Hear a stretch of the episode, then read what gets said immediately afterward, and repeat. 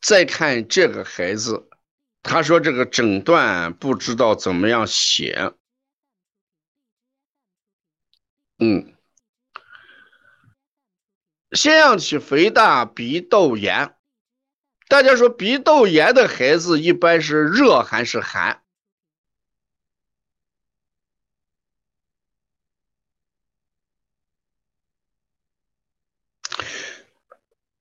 那如果是热的话，大家看一下，如果是热的话，情绪急。我们跟大家讲过，心主神志，肝主情志。你把这两点先写下来。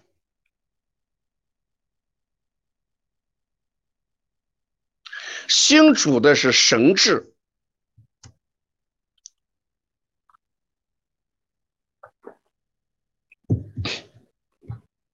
心主的是神志，肝主的是情志。既然这个孩子情绪急，那是与肝有关还是与心有关？这个孩子情绪急，与肝有关，所以我们说肝郁而化热，记清楚。与肝有关的话，就变成肝郁而化热，肝郁而化热。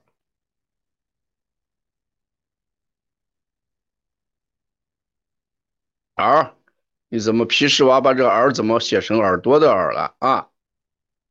啊，肝郁而化热，那肝郁化热导致了鼻窦炎、腺样体肥大。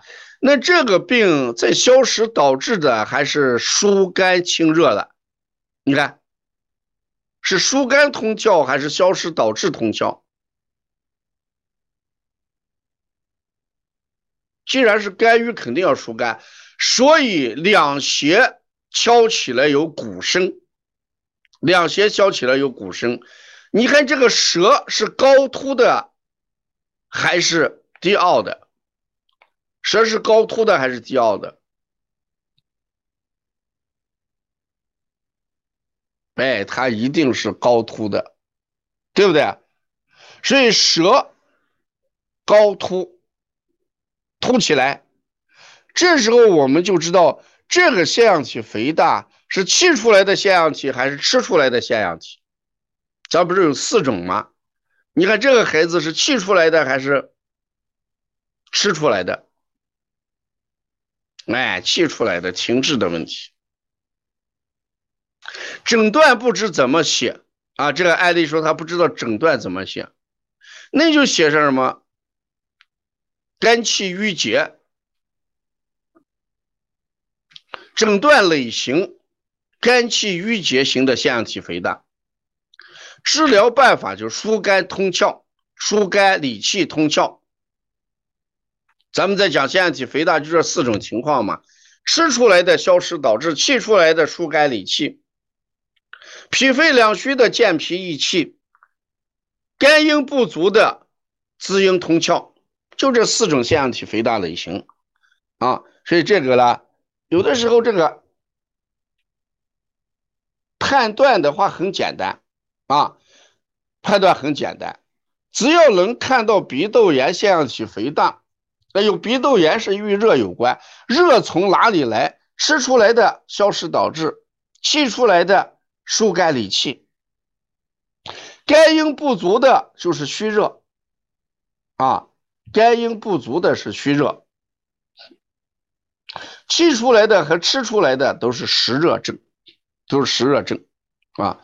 所以这个诊断怎么写了？那你直接就写。有心肾不交行，我们后面在讲这个腺样体肥大的时候也加过心肾不交行。嗯，成人也可以这样判断呀，成人也可以这样判断。事实上，我们现在这个工作压力大，成人的病它事实上都是肝肾的要多一点，肝肾的要多一点，劳则伤肾嘛。压力大的话，情志不畅常，伤肝嘛。是成人这个病，事实上疏肝益肾的要多一点疏肝益肾的多一点。当然，这个饮饮食习惯不好的，那可能与脾胃相关啊，脾胃相关是另当别论。对成人来讲的话，一个是情志引起的，与肝相关；一个是工作压力大、劳累引起的，啊，劳累引起的啊，所以啦，与肾相关啊。那大家看这个，我总结一下这个案例，这个案例的判断思路：第一点，鼻窦炎引出了热；第二点，热从哪里来？情绪急。两胁有敲鼓声，直接涉及到了肝气，肝郁而化热，所以呢，判断为肝胆郁热的腺样体肥大。判断为肝胆郁热的腺样体肥大，那这个时候我们主主要是疏肝清热通窍，问题就解决了啊！你看，腹部略略胀。两胁有敲鼓声，这个写的非常好。腹部胀的时候，刚才讲腹部胀的时候是脾还是肝？刚才我是讲那个案例的时候，你看这个案例说的很清楚，腹部是略胀，两胁有敲鼓声。腹部胀的时候是脾，两胁胀的时候是肝，这不就搞清楚了吗？腹部胀的时候是脾湿兼用，脾湿兼用。对，降浊通窍。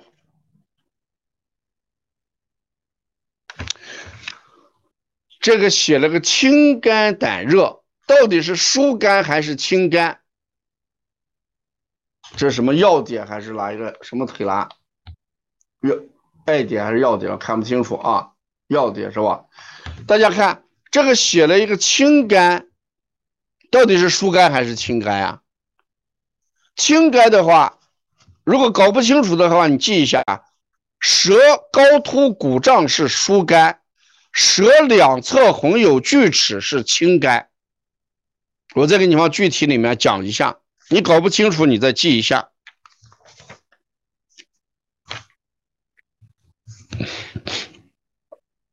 舌两侧红有锯齿要用清肝，舌鼓胀高凸要用疏肝。疏肝是与气相关，清肝是与热相关。肝火旺要清肝，肝郁而化火要疏肝，啊，不一样的，不一样。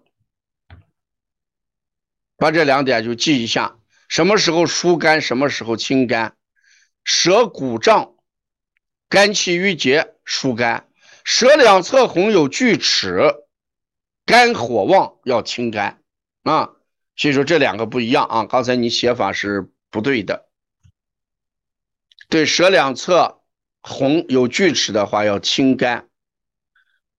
舌鼓胀，舌鼓胀，这个时候了就要疏肝，手法不一样。清肝呢，那就是清肺平肝，清肺平肝。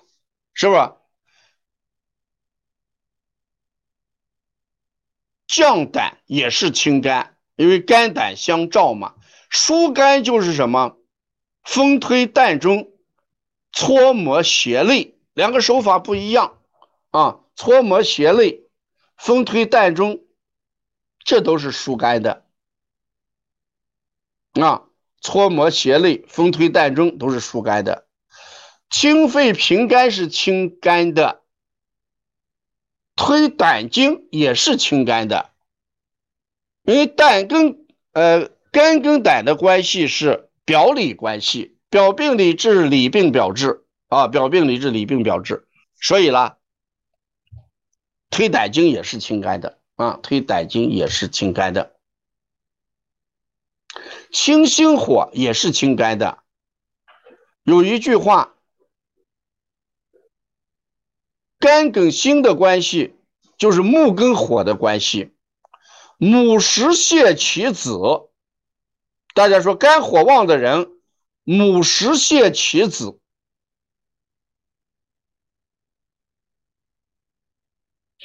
那这个肝火不是肝郁形成的就不需要疏肝女儿本色。